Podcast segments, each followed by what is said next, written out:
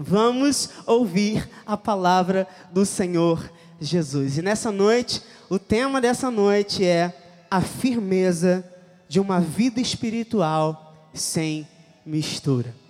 Eu convido você a abrir a sua Bíblia no livro de Gálatas 5, versículos de 7 a 9. Acompanhe aí pela sua apostila. Enquanto você abre a sua Bíblia, eu quero mais uma vez, sem ser redundante, mas eu preciso glorificar o nome do Senhor soberano, o Rei dos Reis, a imagem do Deus invisível, o primogênito de toda a criação, o Alfa, o Ômega, o Todo-Poderoso, o Senhor dos Exércitos, o Senhor Justiça Nossa, a nossa rocha, o nosso libertador, o nosso resgatador, o nosso consolador, aquele que é o princípio e o fim, aquele que é o Senhor, o dono das nossas vidas, aquele que é o desejado das nações, aquele que é a nossa rocha, torre forte, esconderijo, o caminho, a verdade, a vida, Jesus, a esperança da glória. E sem Ele eu não sou absolutamente nada. Quero glorificar mais uma vez ao Senhor pela vida da minha liderança meu apóstolo, minha bispa, são pessoas que nós temos um amor assim que nós não conseguimos exprimir em palavras. Bispos amados de governo, minha família em Deus, Igreja Cristo Vive, Juventude Cristo Vive, amém? Deus seja louvado pela sua vida, no nome santo de Jesus. Gálatas 5, de 7 a 9, diz assim a palavra do Senhor: Vós corrias bem quem vos impediu de continuar desobedecer a verdade? Esta persuasão não vem daquele que vos chama. Um pouco de fermento leveda toda a massa. Que esta palavra ministre tremendamente e profundamente ao nosso coração. Oremos ao Senhor Jesus Cristo. Santo Deus. Senhor Jesus Cristo, te louvamos nessa hora, Pai, pela oportunidade que nós temos de, como diz a tua palavra, quedarmos aos seus pés e ouvirmos a tua palavra.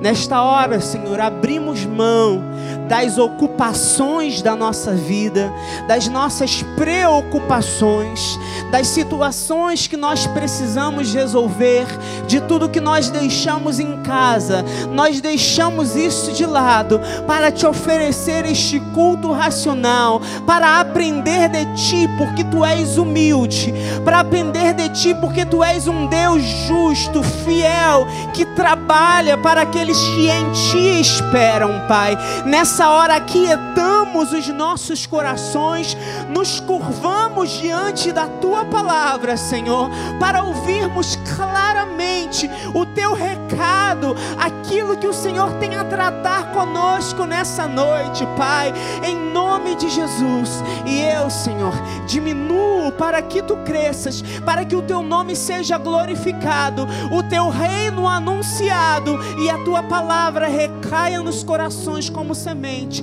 frutificando de forma extraordinária. E é no nome de Jesus que eu oro e te agradeço por este momento tão grandioso, no nome santo de Jesus. Amém, amém e amém. Muito obrigado, bispo. Glórias a Deus pela sua vida, em nome de Jesus. Igreja Cristo vive, sacerdotes, diga amém eleitos segundo a presciência do Altíssimo. Diga amém. Igreja forte e ativa, poderosos em Deus, gerados em Cristo para boas obras, geração de conquistadores. Depois de tratarmos profundamente algumas áreas da nossa vida, o Espírito nos convida agora a mergulharmos nos fundamentos da graça de Deus este pacto de melhores e de superiores promessas. E é nesse alicerce que a nossa vida precisa estar pautada, uma graça pura, uma graça genuína, uma graça sem mistura, consciente da nossa eleição, eleição e da incontestável soberania de Deus. E só permanece firme quem entende esta realidade. E amados, há um clamor do Espírito.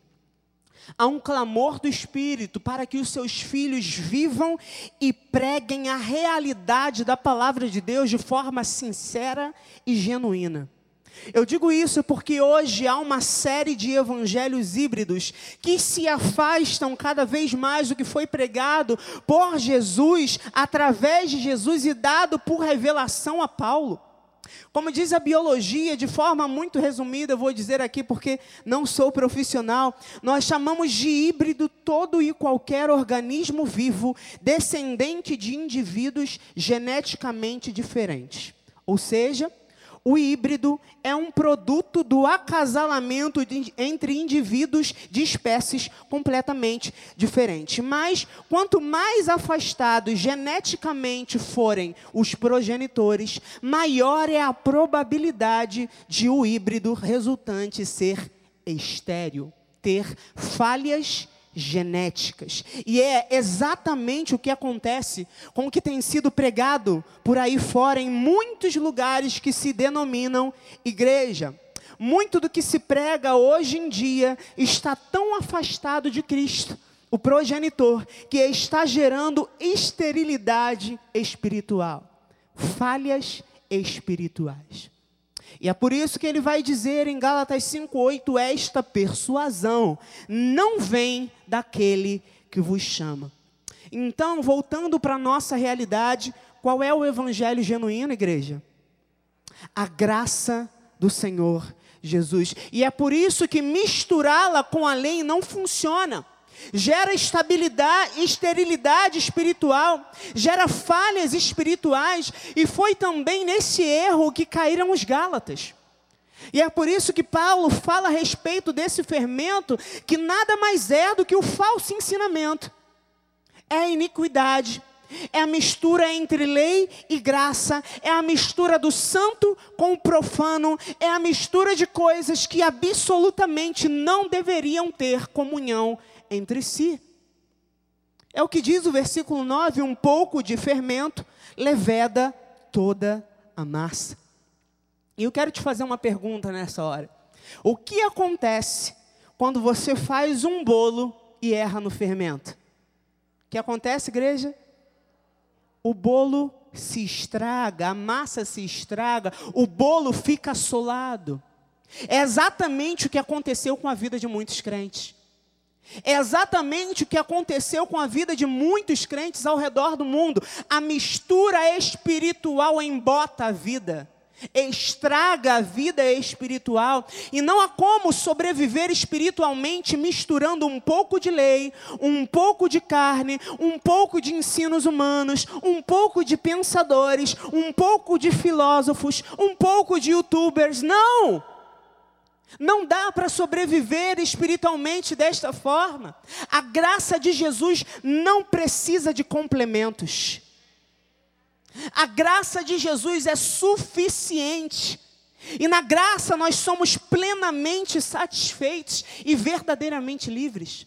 Olha o que diz a palavra em Gálatas, ainda em Gálatas 5, no versículo 1 e 13: Para a liberdade foi que Cristo nos libertou.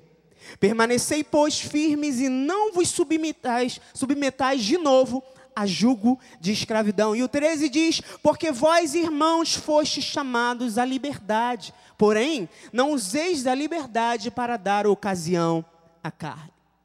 Amados irmãos, não há coisa melhor do que a segurança que a graça dá. Não há coisa melhor do que andarmos sobre a face dessa terra de cabeça erguida, porque a graça do Senhor nos permite isso. Diz que não há mais condenação. O véu do templo foi rasgado de alto a baixo. Nós temos livre acesso. Nós não precisamos mais de um mediador. Cristo foi o nosso mediador. Ele abriu esse novo e vivo caminho através do seu sangue. E hoje nós podemos andar de cabeça erguida. Porque o pecado não tem domínio sobre nós.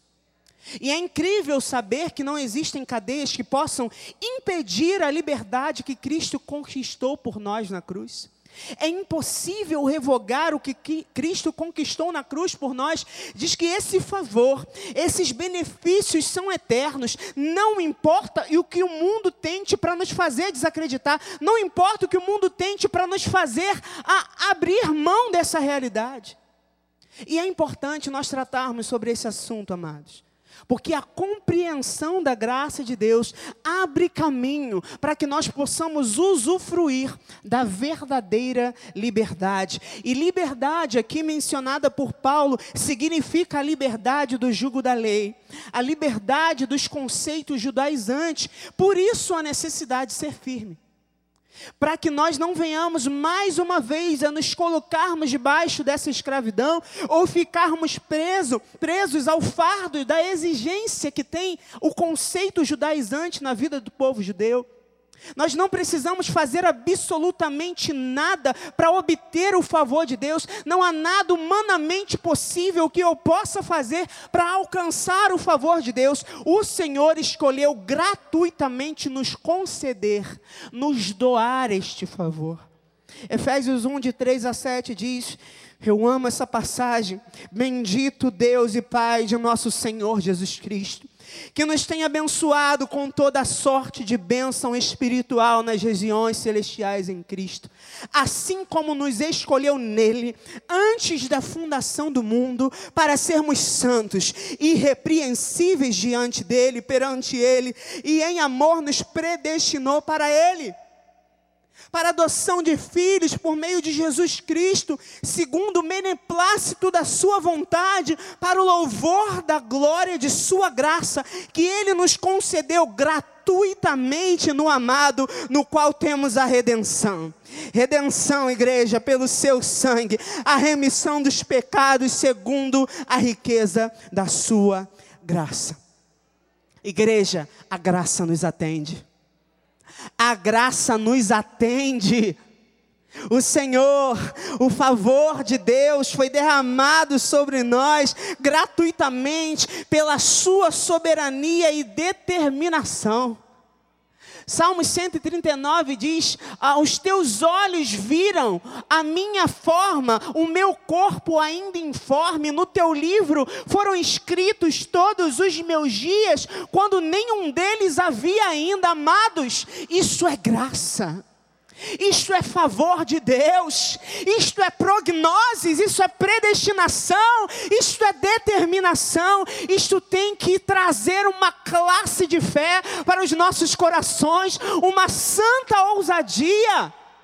Nós fomos escolhidos por Deus, a graça nos dá direitos, porque aqui nós não andamos mais como ovelhas desgarradas, nós temos um pastor que nos escolheu nele antes da fundação do mundo e abriu o caminho para que nós não sejamos apenas servos, mas filhos com acesso ao seu coração, acesso ao trono da graça de Deus, eleitos, salvos, libertos. Na graça nós temos redenção.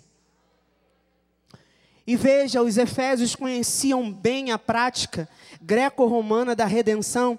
Diz que os escravos eram libertos, libertados mediante pagamento de resgate.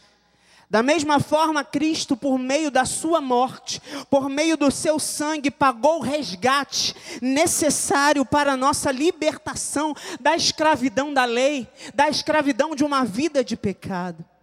Olha o que diz Colossenses 1, 21 a 23.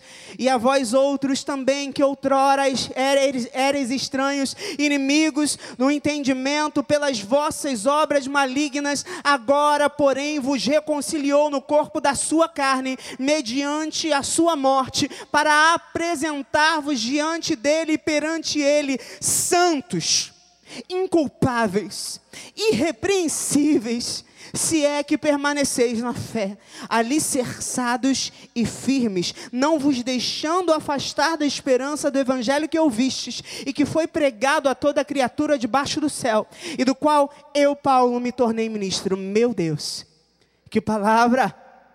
E ainda Colossenses 9, aliás, Colossenses 2, de 3 a 15, essa é uma das passagens, se você me perguntar, Qual a passagem que eu mais amo na Bíblia? Eu vou dizer para você sem pestanejar, Colossenses 2. Eu sou apaixonado por este capítulo. E a vós outros que estáveis mortos pelas vossas transgressões e pela incircuncisão da vossa carne, vos deu vida juntamente com ele, perdoando os nossos delitos. E olha isso, amados, tendo cancelado o escrito de dívida que era contra nós e que constava de ordenanças, o qual nos era prejudicial, removeu inteiramente, encravando-o na cruz e despojando os principados e as potestades, publicamente os expôs ao desprezo, triunfando deles na cruz.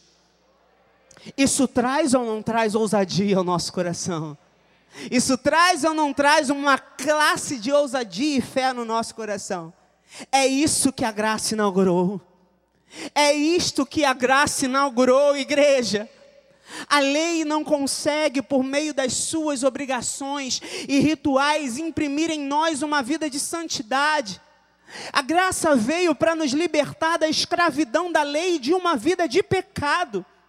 E veja, a graça não veio inaugurar um tempo de imprudência espiritual. A graça não veio inaugurar um tempo de irresponsabilidade. Verdade é que a graça me dá liberdade, mas isso não significa carta branca para que eu possa viver da maneira que eu bem entendo. Dentro do reino de Deus, desculpe a expressão, não é assim que a banda toca. E nós precisamos entender essa realidade exige, a graça exige de mim muito mais responsabilidade, porque visto que eu não vivo mais por obras, mas pela fé, essa fé deve gerar em mim um comportamento diferenciado. Um comportamento que é acompanhado de bons frutos, um comportamento que é acompanhado de uma vida guiada pelo Espírito. E os efeitos da graça transparecem por meio da nossa vida. E é por isso que Paulo falou aos Gálatas 6, 17: quanto ao mais, ninguém me moleste, porque eu trago no corpo as marcas de Jesus. Alguns traziam no corpo uma marca física da sua circuncisão e se ostentavam por isso. Outros, como hoje, se ostentam por suas lindas ações de fé por seus lindos atos em prol do reino de Deus, por seus lindos atos em prol da justiça, pelos seus lindos atos dentro da igreja, sua aparência, por jactância, por vanglória. Mas Paulo trazia uma marca interna no seu coração que transparecia através da sua vida. Era uma vida firme, amados. Era uma vida sem mistura o seu coração foi circuncidado, foi cortado pela graça, o seu procedimento e a sua vida mudaram. Assim também nós, hoje predestinados segundo a vontade do soberano, nós vivemos para o louvor da sua glória. Você pode dizer isso com seus lábios: eu vivo para o louvor da glória do Senhor. Isso que diz a palavra. Louve ao Senhor Jesus, amém. Glória a Deus. Glórias a Deus, Deus seja louvado. Nós fomos marcados por Deus, igreja. Olha o que diz a palavra em Efésios 1, 12 11, 12. Nele digo, no qual fomos feitos também herança, predestinados, segundo o propósito daquele que faz todas as coisas conforme o conselho da sua vontade, a fim de sermos para o louvor da sua glória, nós, os que de antemão esperamos em Cristo. Nós fomos marcados por Deus, igreja. Nós fomos atraídos à graça, nós fomos cortados pela graça, nós fomos marcados essa marca do grego estigmata é para sempre. É uma marca eterna. Não são marcas qualquer, são, é uma marca profunda, são marcas profundas que demonstram que de fato nós pertencemos a Jesus. Essa marca prova quem nós somos diante de Deus. E o que Paulo estava dizendo quando ele fala sobre essas marcas? Em outras palavras, ele queria dizer: olha, eu não ostento nada. Tudo que eu passei, tudo que eu enfrentei na vida, tudo que eu precisei passar, em 2 Coríntios ele fala sobre isso. 2 Coríntios 11: assaltos, fome, nudez, naufrágios, prisões. Ele diz: a minha postura diante disso, tudo isso comprova que de fato eu pertenço a Jesus. Eu fui marcado por Cristo. O que Paulo queria dizer, eu, não busco glória humana, eu não busco nada dos homens, eu busco seguir as regras que foram estabelecidas por Deus, eu busco viver realmente como alguém que foi marcado por Deus. Eu busco viver somente pela graça. E olha, lá fora, não existem muitas pessoas mais que vivem dessa forma. Não existem mais muitos cristãos que vivam o cristianismo desta forma não há compromisso. Muitos hoje estão mais interessados em pertencer a um lugar onde sejam completamente livres e possam viver da maneira que querem. Não há mais compromisso, porque muitos hoje estão interessados em pertencer a um lugar que permita qualquer tipo de coisa ou ação, qualquer tipo de pecado. Não, ah, não estão interessados em fazerem parte de um ministério que pregue a verdade. Não estão interessados em pertencer a um lugar que exija o envolvimento e a dedicação na obra.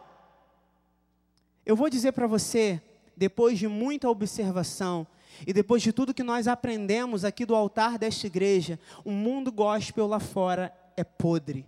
Amados, é podre.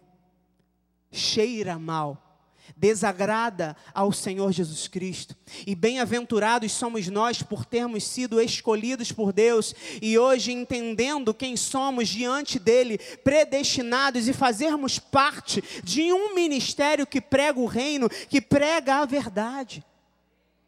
Mas é verdade, amados, que as pessoas lá fora querem um lugar para ir e não para pertencer querem um lugar para frequentarem e não para fazerem parte. As pessoas buscam marcas visíveis, o exterior, não um cristianismo que venha de dentro para fora. E o apóstolo Paulo tinha marcas de uma vida dedicada a Jesus, marcas de lealdade, marcas de dedicação absoluta.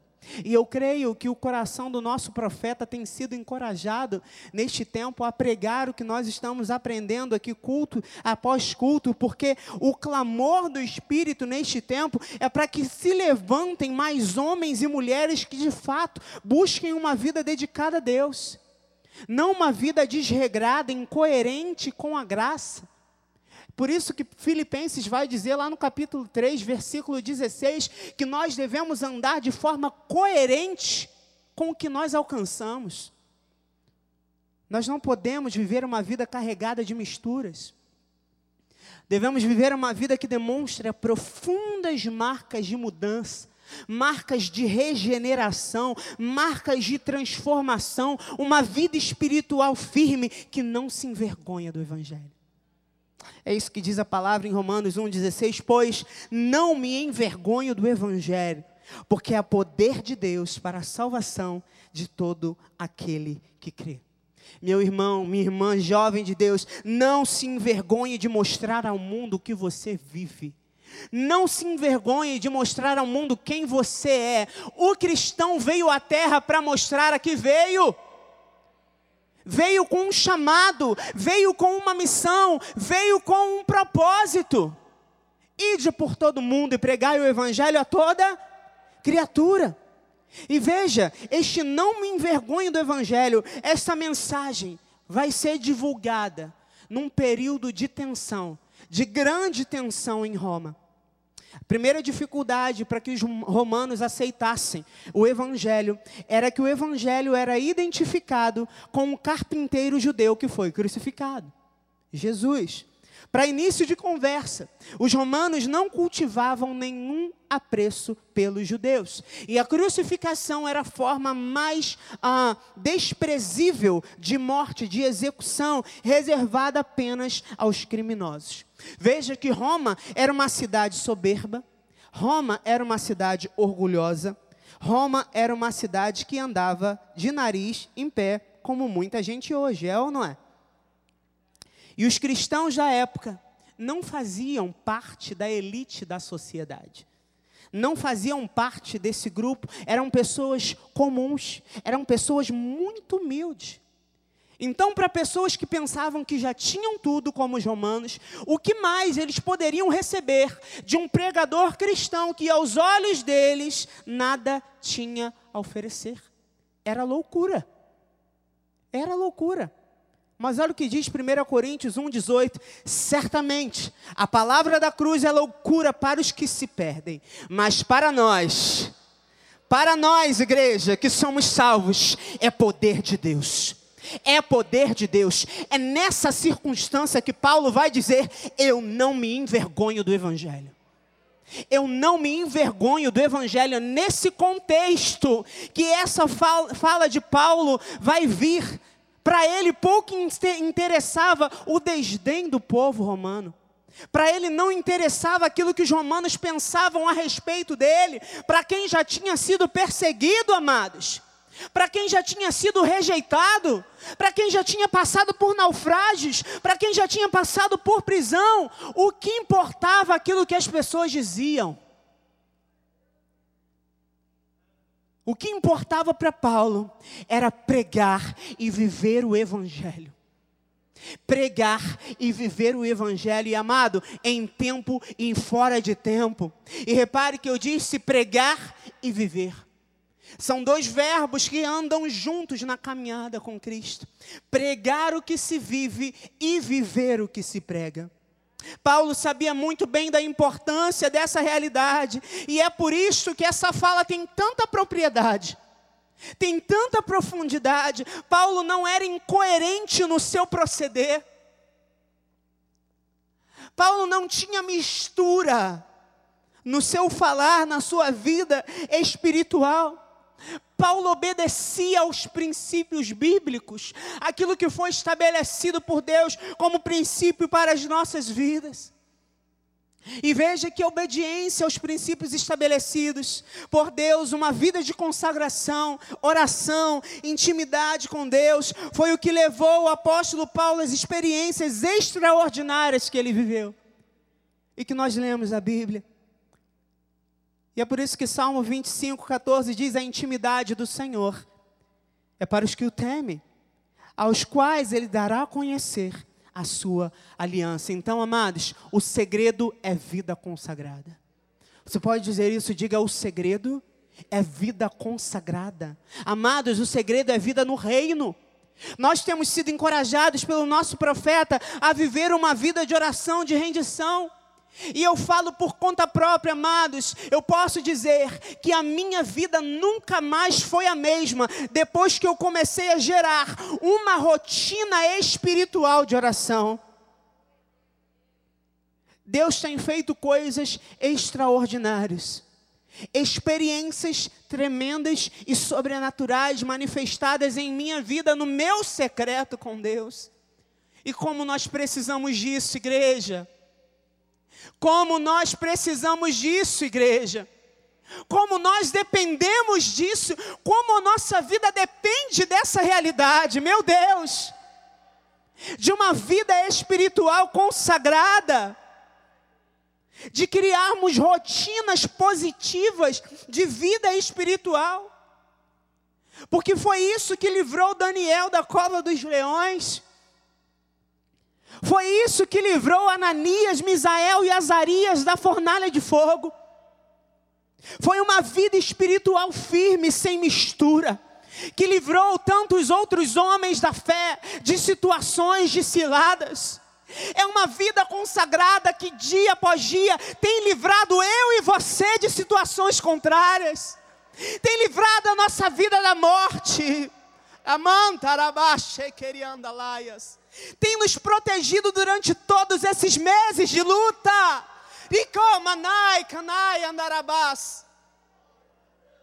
É uma vida consagrada, amados de Deus. É uma vida entregue a Jesus. E veja, veja o posicionamento também de Josué 24, 14 a 15. Agora, pois, temei ao Senhor e servi-o com integridade e com fidelidade Deitai fora os deuses aos quais serviram vossos pais, da além do Eufrates e do Egito, e servi ao Senhor. Porém, se vos parece mal servir ao Senhor, escolhei hoje a quem sirvais. Se aos deuses a quem serviram vossos pais, que estavam da além do Eufrates, ou aos deuses dos amorreus em cuja terra habitais. Eu e a minha casa serviremos ao Senhor. Em outras palavras, amado, o que, que ele estava dizendo aqui? Definam a posição de vocês, porque a minha já está tomada. Escolham um lado de vocês, porque o meu já está tomado. Eu não sei vocês, mas no que diz respeito à minha vida, eu e a minha casa serviremos ao Senhor. Dentro da minha casa não há espaço para mistura. Dentro da minha casa não há espaço para confusão. No meu arraial, não. Na vida dos meus filhos, não. Ricomanai, canai, andarabás. Na vida da minha esposa, oh, na vida do meu marido, não. Vocês estão entendendo o que eu estou dizendo, amados? A igreja entende essa realidade, amados? Conosco não nós e a nossa casa, é eu e a minha casa. O Senhor foi quem prometeu. Talvez você esteja aqui sozinho, sem os teus familiares, mas há uma promessa, amado, é promessa, tem que se cumprir. É eu e a minha casa, não é eu e o meu filho, eu e a minha esposa somente, é eu e a minha casa. Eu e a minha casa serviremos ao Senhor Jesus Cristo. Na minha casa quem manda é o Senhor. Não há espaço para confusão. Não há espaço para mentiras. Meu amado, minha amada, assim como Josué fez, tome posse do teu território. Chega hoje em casa tomando posse do território, amado. Aqui é terra do Senhor. Diz a palavra que eu e minha casa servimos ao Senhor, amado. Toma posse. É terra sua. Josué diz, Josué 1, 3 a 5, todo lugar. Receba aí, meu amado, que pisar a planta do vosso pé. Vou-lo tenho dado, como eu prometi a Moisés, desde o deserto e o Líbano, até o grande rio, o rio Eufrates, toda a terra dos heteus, até o mar grande, para o poente do sol, será o vosso limite. Ninguém, diga ninguém Erga suas mãos e diga a ninguém: ninguém te poderá resistir todos os dias da tua vida. Como fui com Moisés, assim serei contigo. Ou não te deixarei, nem te desampararei. Amado, há uma classe de fé nisso, há uma ousadia nessa palavra. Ele não nos deixa. Este território é meu. Chega dizendo hoje em casa: este território é posse minha. Eu e a minha casa servimos ao Senhor Jesus.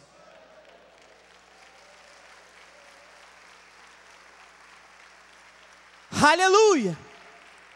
E não haverá quem não se renda. Eu declaro isso sobre a tua vida, sobre a tua casa, sobre a tua parentela. Não haverá quem não se renda. Você terá a oportunidade e a classe de dizer: verdadeiramente, eu e a minha casa serviremos ao Senhor.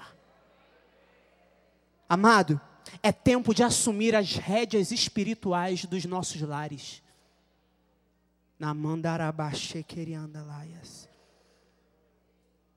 A pandemia não pode nos fazer esquecer do nosso sacerdócio. É preciso lembrar que o isolamento é social, não é espiritual. A nossa vida espiritual continua em atividade, em pleno serviço. É preciso lembrar que fora da graça de Deus não há segurança não há firmeza, não há esperança.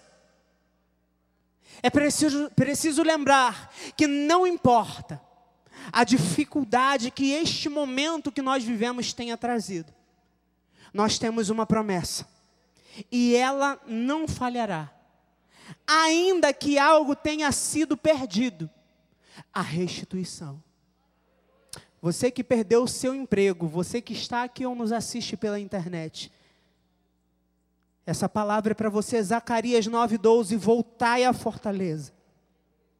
Ó, presos de esperança, também hoje, não é amanhã, não, meu amado, é hoje. Vos anuncio que tudo vos restituirei em dobro.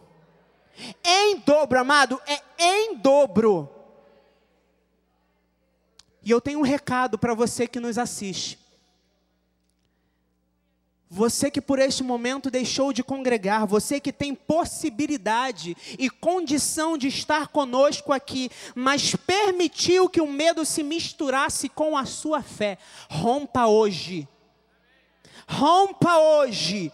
Deus não nos tem dado espírito de covardia, mas de poder, de amor e de moderação. Ouça a voz de Deus. Retorne. Não dê mais desculpas é tempo de ser forte e ativo. Diz a palavra do Senhor em Daniel 11:32, nós estudamos domingo aos violadores da aliança. Ele com lisonjas perverterá. Mas o povo que conhece ao seu Deus, o povo que conhece ao seu Deus, igreja, o povo que conhece ao seu Deus, se tornará forte e ativo. Então, é tempo de nós buscarmos crescimento e desenvolvimento espiritual. É tempo de cumprirmos os votos que fizemos a Deus neste tempo de reclusão. Olha aí para quem disse que ia orar mais, para quem disse que ia ler mais a Bíblia, para quem disse que iria servir mais o Senhor. Deus está esperando o cumprimento desses votos. E este é o momento. É momento de mergulharmos na graça de Jesus e desenvolvermos em nossos lares, de forma muito mais firme, uma atmosfera de adoração. De termos um relacionamento muito mais profundo com Deus, como família e individualmente. Quanto mais nós nos investimos, nós investimos tempo dedicado ao Senhor Jesus, meditando na Sua palavra, conhecendo os seus princípios, em intimidade de oração, mais seguros, mais fortes, mais ativos nos tornamos, mais capazes para discernir entre o bem e o mal, mais sábios para identificar e cortar da nossa vida, porventura, todo e qualquer tipo tipo de mistura. Este é o propósito de Deus para as nossas vidas. Isso é ser obediente à visão de Deus para nós. E nesses dias difíceis, nesses grandes dias de tens, nesses dias de grande tensão na sociedade, no nosso país, no governo do nosso país, o Senhor está contando com pessoas que não sejam desobedientes ao seu chamado que não sejam desobedientes à sua visão, homens e mulheres que, assim como Paulo, não deixam de dar bom testemunho, até mesmo diante de reis. Foi o que Paulo fez em Atos 26, de 13 a 19. Me acompanha nessa palavra profunda, amado. Ao meio-dia, ó rei, indo eu caminho fora, vi uma luz no céu mais resplandecente que o sol, que brilhou ao redor de mim e dos que iam comigo. E caindo todos nós por terra, ouvi uma voz que me falava em língua hebraica: Saulo, Saulo, por que me persegues? Dura coisa é recalcitrares contra os aguilhões. Pausa aqui. Em outras palavras, o que, que Deus queria dizer, Jesus queria dizer através disso aqui? Resistir só te trará dor. Então, meu conselho para você que nos assiste pela internet mais uma vez, não resista ao chamado do Senhor. Você que abriu mão de ministério por medo, não resista ao chamado do Senhor. Dura coisa é recalcitrares contra os aguilhões. E ele segue dizendo, versículo 15: Então eu perguntei: Quem és tu, Senhor? Ao que o Senhor me respondeu: Eu sou Jesus a quem tu persegues. Mas levanta-te. Levanta-te e firma-te sobre os teus pés, porque por isso te apareci. E eu falo com você também nessa hora, igreja do Senhor, para te constituir ministro e testemunha, tanto das coisas em que me viste, como daquelas pelas quais te aparecerei ainda livrando-te do povo e dos gentios para os quais eu te envio, para lhes abrires os olhos e os converteres das trevas para a luz e da potestade de Satanás para Deus, a fim de que recebam eles remissão de pecados e herança entre os que são santificados pela fé em mim. Pelo que, ó Rei Agripa, não fui desobediente à visão celestial.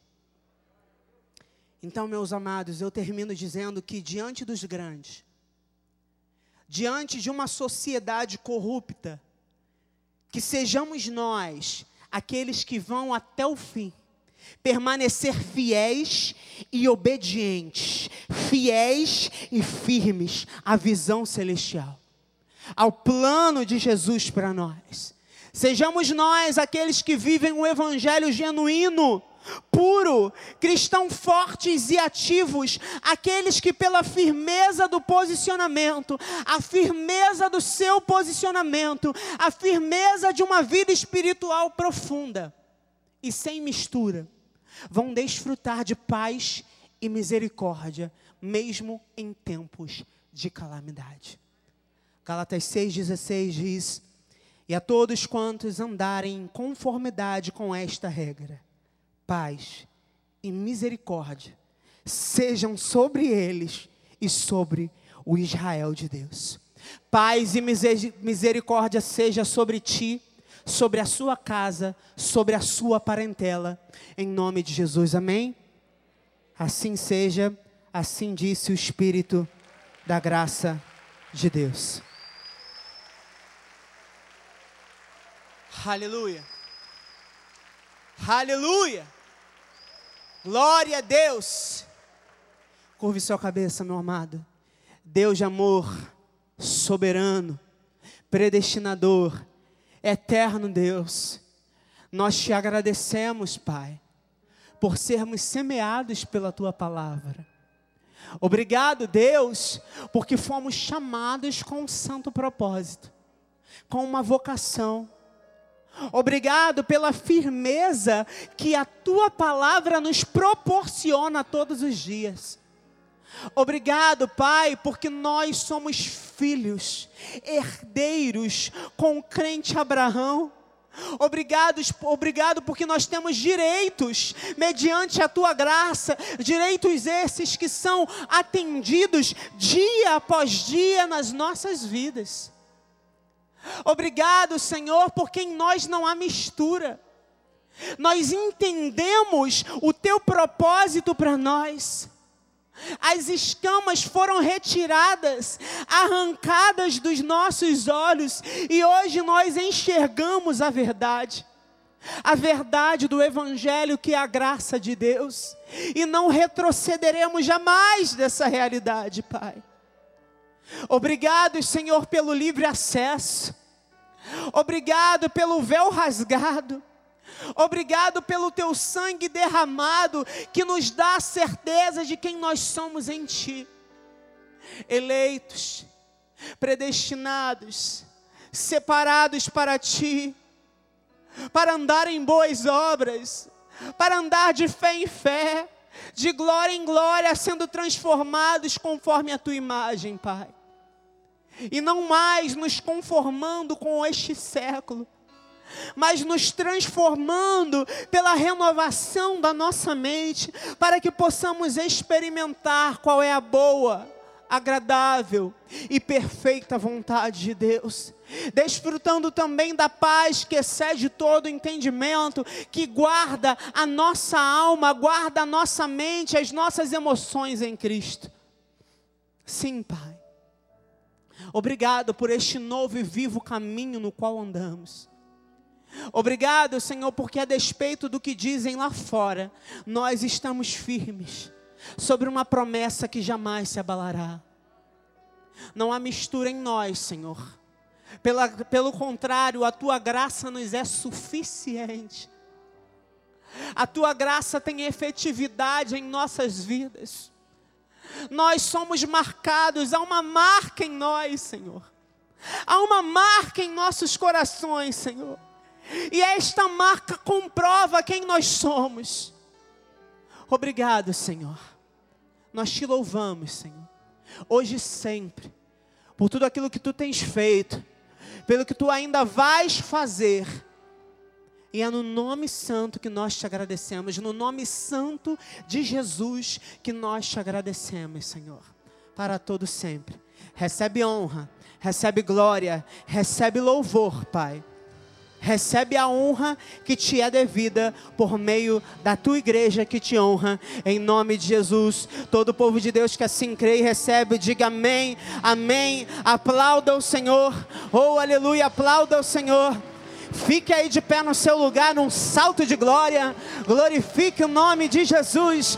Deus tremendo, Deus tremendo, Deus maravilhoso, a Ele a glória.